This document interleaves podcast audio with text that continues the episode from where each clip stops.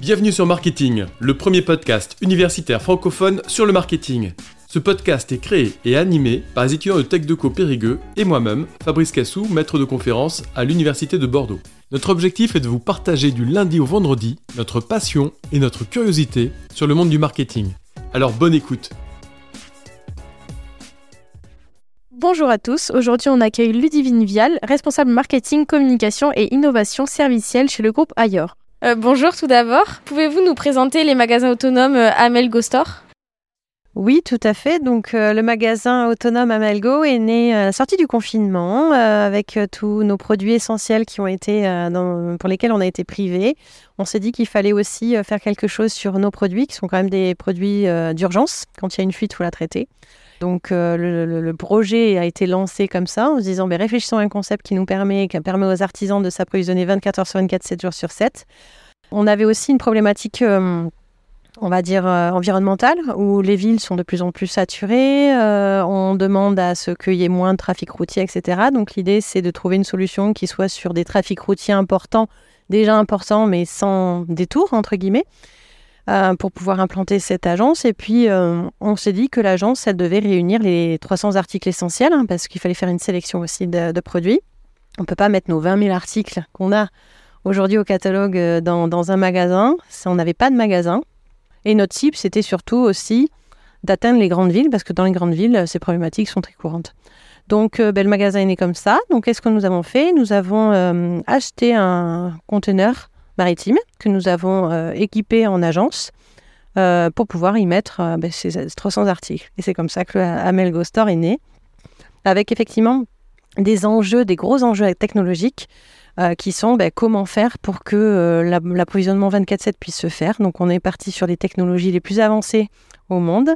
On a cherché des prestataires qu'on a principalement trouvé de l'autre côté de l'océan, hein, puisque c'est plus dédié à la Silicon Valley. Et puis on s'est dit, il y a quand même euh, des startups aussi en France qui peuvent nous accompagner sur ce projet qui, ont la connaissance de ce qu'on appelle l'intelligence artificielle. Et donc, on s'est adressé à eux parce qu'on voulait, on était, il était important aussi pour nous, euh, qui sommes une entreprise française, euh, de s'adresser, de faire évoluer euh, nos savoir-faire mutuels dans une solution à destination de nos clients. Donc, c'est comme ça que la Melgo est née. Oui, du coup, vous êtes un peu inspiré des magasins autonomes, par exemple, tels que Amazon Go? Alors, on s'est inspiré de la technologie, mais notre parcours est complètement différent puisque notre public est du B2B. Amazon est plutôt du B2C. Mais sinon, oui, on a, s'est d'abord penché sur toutes les technologies qui pouvaient s'ouvrir à nous. Donc, il y avait la computer vision, il y avait les balances connectées, il y a aussi la technologie la RFID. La RFID, c'est ce que vous avez chez Decathlon, par exemple. Ce sont des petites puces de radiofréquence qui sont intégrées au produit. Une solution que nous n'avons pas retenue pour la simple et bonne raison que la RFID a un coût déjà. Et donc ce coût, ben, on ne voulait pas le répercuter, on voulait que notre solution soit sans surcoût pour nos clients. Donc il était, pas, il était important pour nous de ne pas avoir de, ces surcoûts et de ne pas les reconcéder derrière. Et d'autre part, il aurait fallu faire une production spécifique, puisque ben, les, puces étaient valables que dans les agences. Or, ce n'est pas l'idée de, multiplier les références non plus. Donc on n'a pas retenu euh, cela. Et puis en plus, la RFID, avec euh, les matières cuivre et laiton, peut être, euh, la radiofréquence peut être un peu modifiée. Donc euh, voilà, pour toutes ces bonnes raisons, nous, avons cessé de penser à ça. Et ensuite, Amazon, lui, il est, il est parti sur effectivement de la de l'intelligence artificielle et nous, on a embarqué aussi des balances connectées puisque dans notre offre produit, des essentiels, il y a aussi des produits vrac. Et les produits vrac, c'est important de pouvoir les avoir à l'offre. Et donc, il a fallu qu'on mixe ces deux technologies qui aujourd'hui sont rarement vues ensemble. En tout cas, fonctionnent rarement comme la nôtre. Voilà, donc j'ai envie de dire que le parcours a été créé à partir effectivement de technologies qui commencent à émerger, sur, sur lesquelles on a dû faire des adaptations importantes pour qu'elles puissent s'appliquer et s'adapter à notre cible et à nos produits. Euh, je suppose que ça doit mettre euh, assez longtemps à, instaurer. Euh, combien de temps ce concept a mis pour, pour être en place? Mis deux ans à sortir. J'ai presque dormi ici. Ça a été ma maison. Ces 15 mètres carrés ont été ma maison pendant deux ans.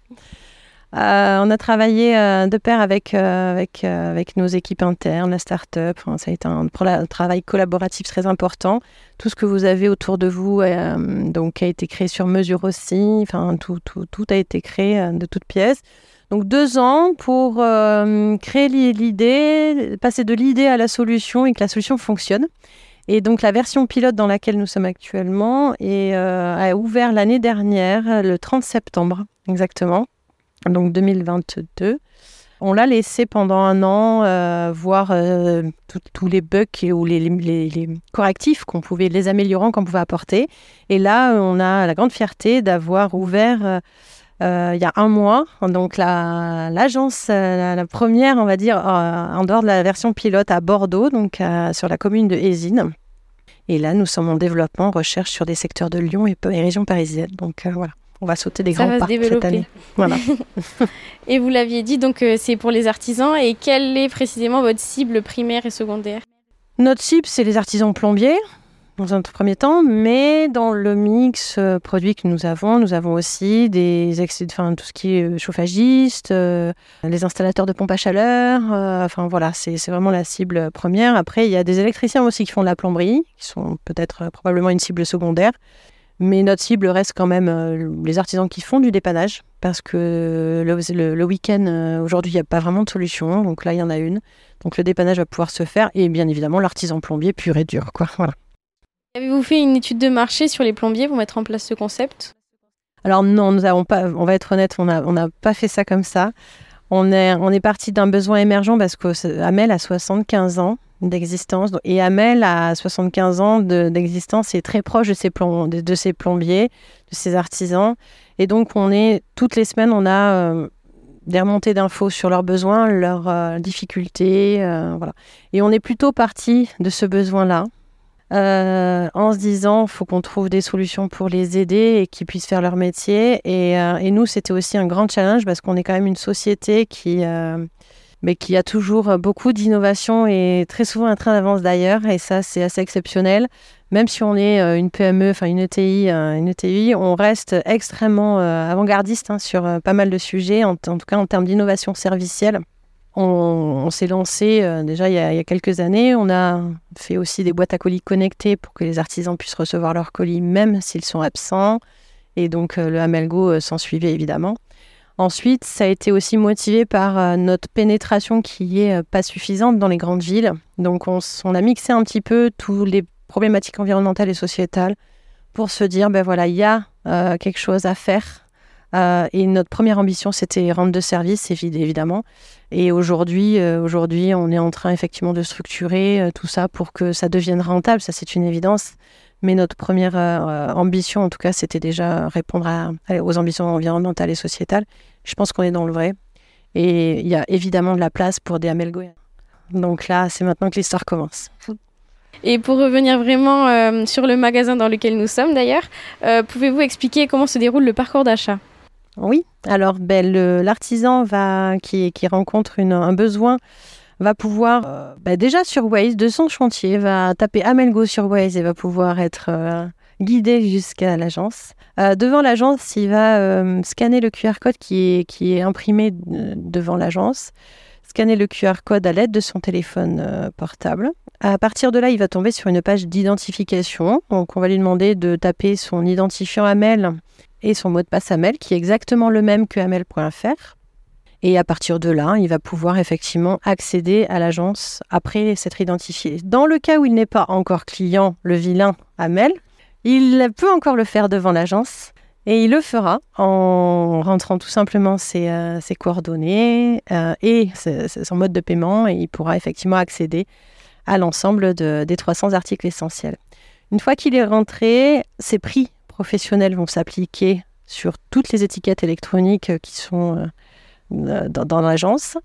Il va euh, pouvoir appeler un produit s'il ne le trouve pas et si le produit est à l'intérieur de l'agence, son étiquette va clignoter pour l'aider à le trouver plus rapidement. Euh, sinon, il prend son produit, le scanne et, il s'en va tout simplement et il recevra sa facture dans un délai de 72 heures et il sera prélevé selon ses conditions de paiement habituelles qui sont très probablement du 30 jours fin de mois. Qu'est-ce que ce concept il apporte à votre entreprise? Beaucoup de notoriété parce que ça a été lancé l'année dernière, donc il y a eu beaucoup d'intérêts qui ont été portés à, ben, à ce concept, hein, euh, qui est tout nouveau, qui est absolument euh, le seul dans notre domaine. Euh, et qui est en plus porté par une ETI, donc assez surprenant. On a eu la chance d'avoir de nombreux journalistes de notre activité qui sont venus de Paris lors d'un voyage de presse de, l'inauguration hein, de, cette agence qui sont venus, donc pas mal de notoriété. Et c'est vrai que quand on le fait découvrir aux artisans, ben, ils sont tous bluffés. Donc c'est pour nous, c'est une grande fierté. Et donc maintenant, notre, on va dire, enjeu principal, c'est de le faire adopter, puisque les artisans ont beaucoup d'habitudes de consommation. Et du coup, euh, l'idée, c'est qu'ils pensent aussi. Mais ils y pensent forcément quand ils n'ont pas d'autres solutions. Ça go, mais voilà, il faut qu'ils y pensent en nombre. Ce magasin, est-ce qu'il est plus avantageux que des entreprises physiques pour les professionnels?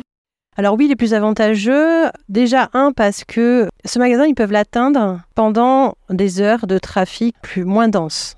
C'est-à-dire qu'ils ne sont pas obligés de courir avant 17h30 à l'agence parce que l'agence ferme à 17h30, ce qui est beaucoup le cas des agences de négoce. Et c'est vrai que dans les grandes villes, à cette heure-ci, ben, c'est déjà saturé. Donc, euh, quand on veut courir en fin de journée ou même en début de journée sur, sur les horaires des agences, ben, on est forcément dans des trafics routiers denses, donc ça veut dire une perte de temps. Ça veut dire aussi une perte d'argent parce que ben, pendant qu'on est dans le camion, on n'est pas en chantier. Et ça veut dire aussi une autre perte d'argent parce que ben, quand on est dans le camion, on consomme du carburant. Le carburant, c'est, je crois, pas, pas, pas donné. Donc il y a tout ça qui fait que ben, cette agence, en fait, elle est normalement implantée sur des axes routiers où ils doivent normalement pas faire de détour à l'exception de ceux qui sont loin, mais ils, sont, ils peuvent se dépanner le samedi dimanche. Et le samedi dimanche, en général, le trafic routier est beaucoup plus fluide dans les grandes villes. Voilà. Donc euh, il y a ça. Demain, quand le concept City sortira, ben, aujourd'hui, euh, sauf erreur de ma part, il y a quasiment pas de solution en plein centre-ville. Et pour autant, il y a beaucoup d'habitations, donc beaucoup de rénovations euh, à faire. Et puis en plus, c'est accessible sans surcoût. Et c'est pas le cas des 24-7 habituels, où effectivement, quand on atteint des agences ou des boutiques 24-7, en général, on a un surcoût euh, et qu'ici, ils ne retrouveront pas.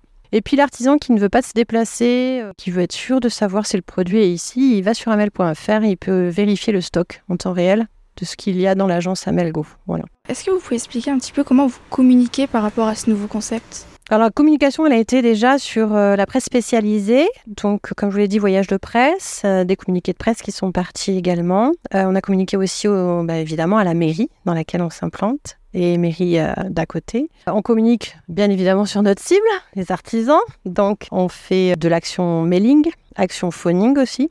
Et bien évidemment, étant donné que c'est une agence un petit peu euh, complètement révolutionnaire, pour que l'artisan soit très à l'aise avec la solution, on organise bah, des journées portes ouvertes, des journées où il y a un accompagnement pour leur montrer comment ça marche. Là, récemment, sur cette agence, on a fait un soir un Melgo l'apéro. Et donc, on réunit les artisans et les artisans, ben, pendant ce temps-là, ils découvrent, on discute. Voilà. Et puis, sur Bordeaux, on a recruté une animatrice, qu'on appelle une animatrice d'agence, qui est donc une alternante qui a intégré la société il y a un mois de ça pour justement s'occuper de l'animation de l'agence Amelgo Design et donc accompagner l'ensemble des clients dans leur première visite dans l'agence, parce que là, pour le coup, à Bordeaux, il y a un peu plus de potentiel qu'à Périgueux. Et puis, on a parfait ça sur Bordeaux avec de l'affichage 4 par 3 qu'on a mis évidemment sur des axes principaux utilisés par nos concurrents.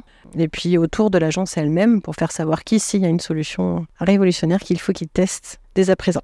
Est-ce que vous avez eu ou rencontré des problèmes euh, au cours du développement ah ça oui. Alors je dirais pas des problèmes, mais des difficultés. Voilà. Oui, bien sûr, il y a eu des difficultés parce que, comme je l'ai dit, c'est une solution avec des technologies nouvelles qu'il a fallu adapter et on a des choses qui ne marchaient pas comme on voulait, qu'il a fallu faire et défaire. Sur la partie des balances connectées, euh, je compte plus, mais on a peut-être fait plus de 150 codages différents pour voilà que ça fonctionne. Voilà, il y a eu pas mal de choses. Euh, niveau technologique, et puis après, il y a toujours les aléas. On a couvré l'extérieur partant de neige, on a, voilà, bon, après, il y a des petites, euh, des petits aléas, mais, euh, mais qui, voilà, qui sont relatifs aussi à la création d'un concept de ce type-là. Donc du coup, moi, je vais vous parler plutôt du groupe Ailleurs maintenant. Euh, pouvez-vous nous présenter un peu l'entreprise? Avec plaisir. Bah, le groupe Ailleurs, le nom de groupe Ailleurs est né il y a peu de temps, mais ça a été une transformation du groupe qui a une existence de 75 ben, ans, qui a été créé euh, par monsieur Rolf Hamel à l'époque. Donc euh, c'est une, une, entreprise familiale. Aujourd'hui, on est à la troisième génération, mais à la base, c'est Rolf qui avait une quincaillerie en centre-ville, au cœur de la ville de Périgueux. Et c'est une très belle histoire familiale, puisque Rolf, qui était déjà dans la famille, sont très visionnaires, il faut le savoir, de père en fils et en fils, et etc.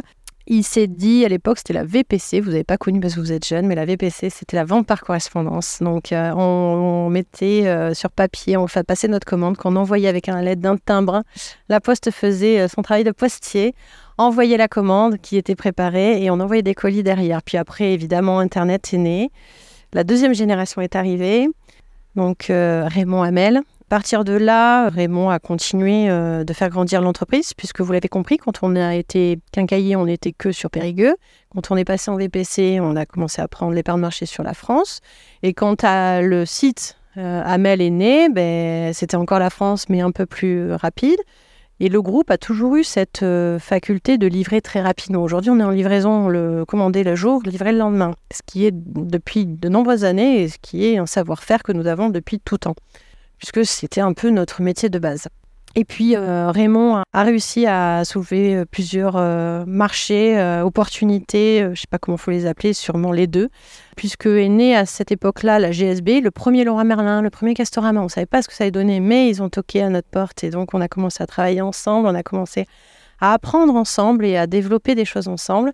Aujourd'hui, on est leader sur la plomberie. Alors, c'est pas forcément avec notre marque, enfin la marque du groupe, mais euh, il y a énormément de produits de plomberie, euh, y compris en MDD, dans, dans, les, dans les GSB, ce qu'on appelle les GSB du coup.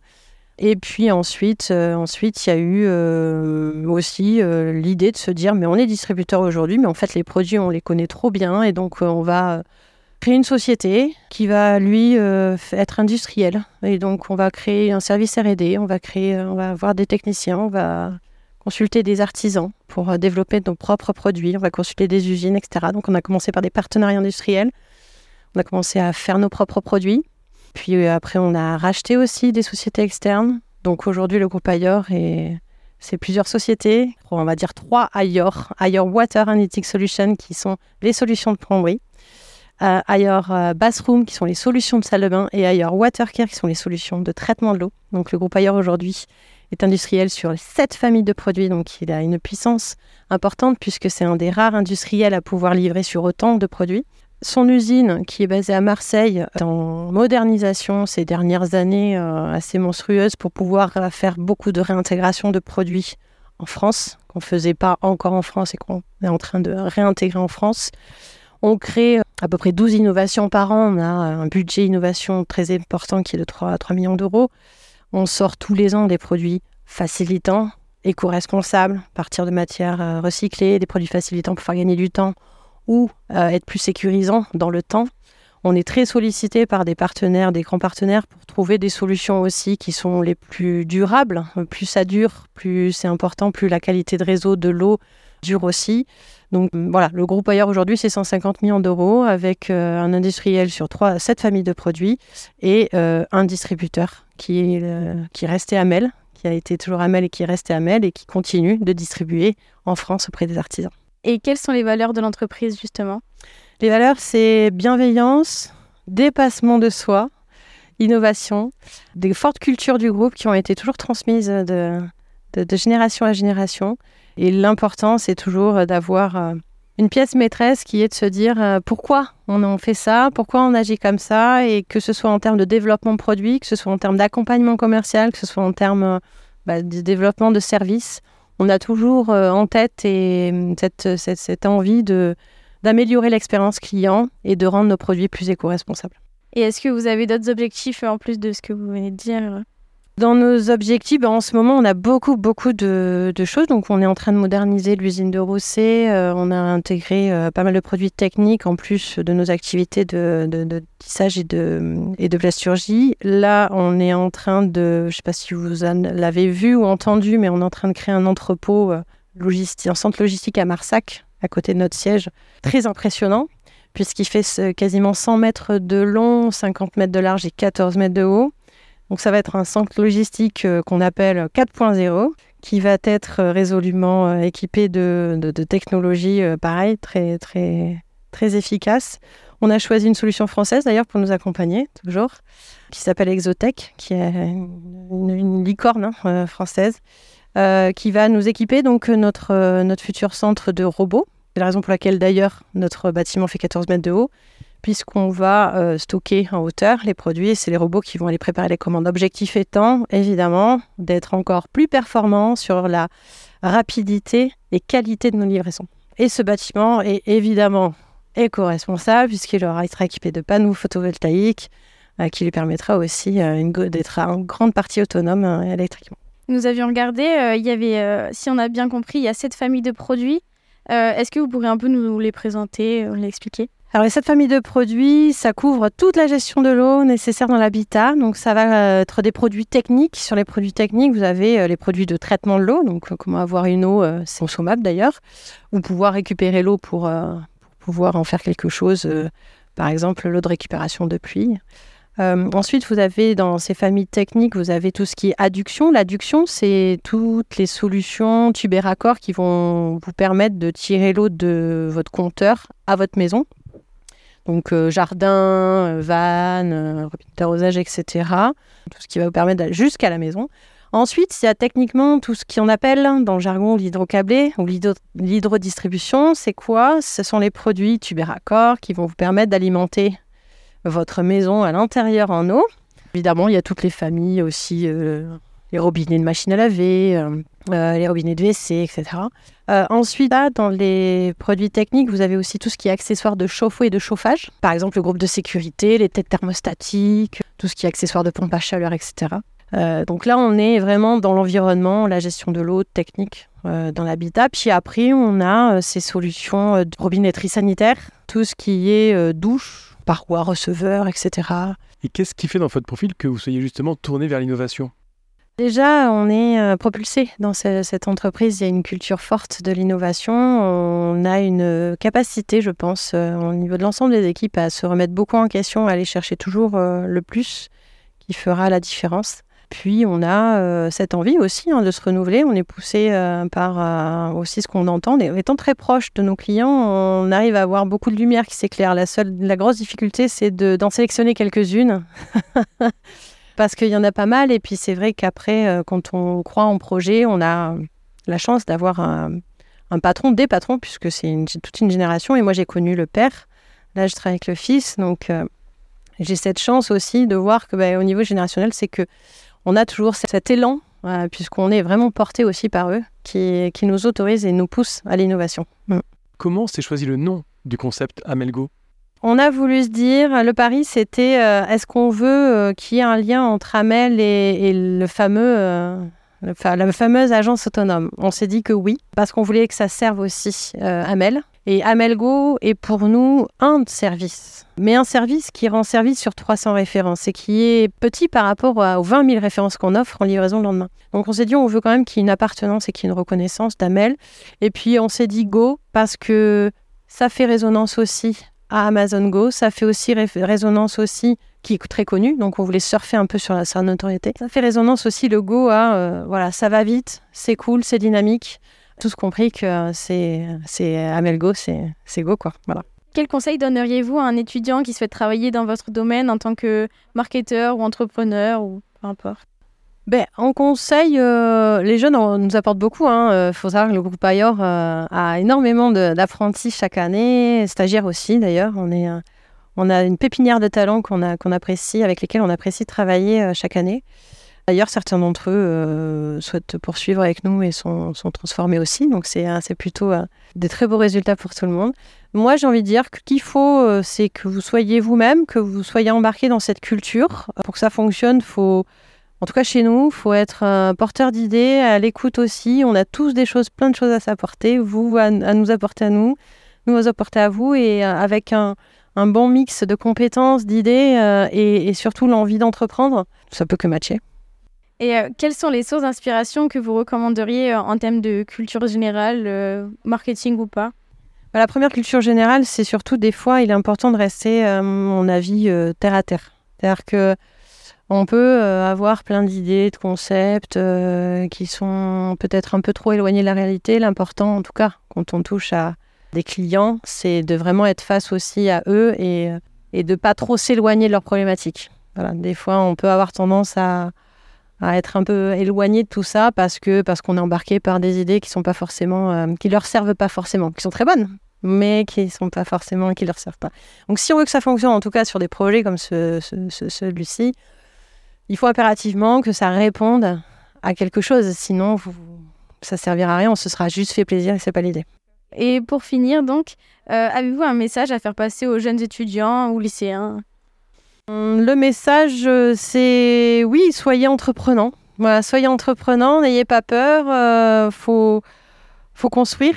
Euh, on est tous là pour construire. On est fiers aussi de construire. Et puis, il faut construire avec, euh, avec envie, avec écoute, avec passion. Et puis, euh, et puis ben, des fois, savoir aussi se dire que ben, on s'est trompé, mais que c'est pas grave, que c'est juste. ça nous apprend plein de choses pour faire autrement. Et puis, voilà. Donc, il faut être investi, tout simplement. Être investi et, convaincu aussi de pourquoi. Pourquoi on fait, on fait ça.